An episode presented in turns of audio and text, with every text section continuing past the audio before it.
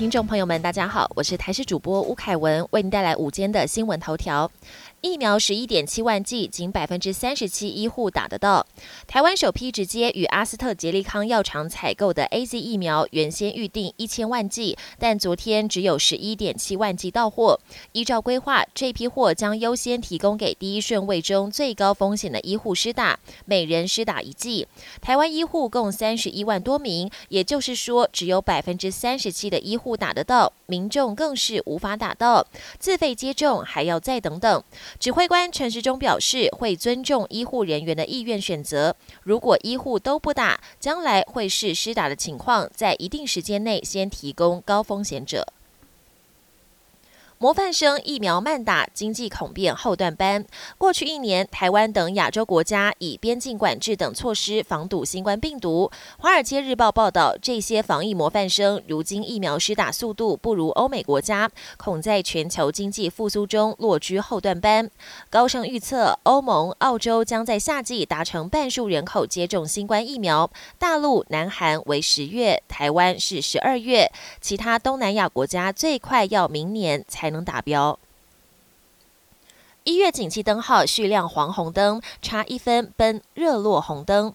国发会发布一月景气灯号续亮趋热黄红灯，综合判断分数较上个月增加三分至三十七分，创二零一零年十月以来新高，距离热落红灯仅一分之差。其中景气领先指标连九月上升，累计增幅百分之十点三，同时指标则连八月上升，累计增幅百分之七点九，反映国内经济。持续增温。国际焦点：缅甸军警真枪实弹镇压，三十八人死亡，美国记者遭逮。缅甸军方二月一号发动政变以来，三月三号成了最血腥的一天。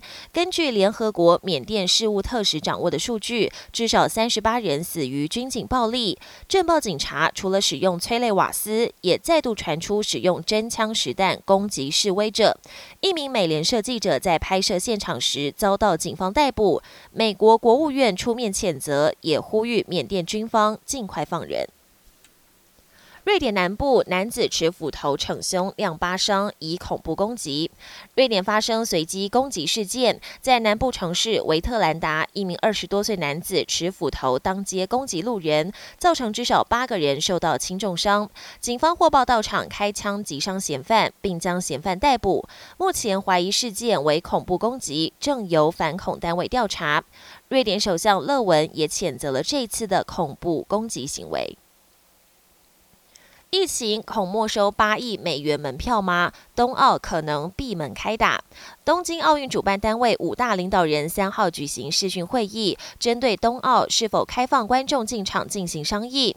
日本多家媒体报道，有消息人士透露，冬奥已经朝不开放海外观众入境的方向进行调整。如果疫情无法平息，可能采取闭门比赛，就连日本观众也不得入场。海外观众能否入境，将在三月底前做出决定。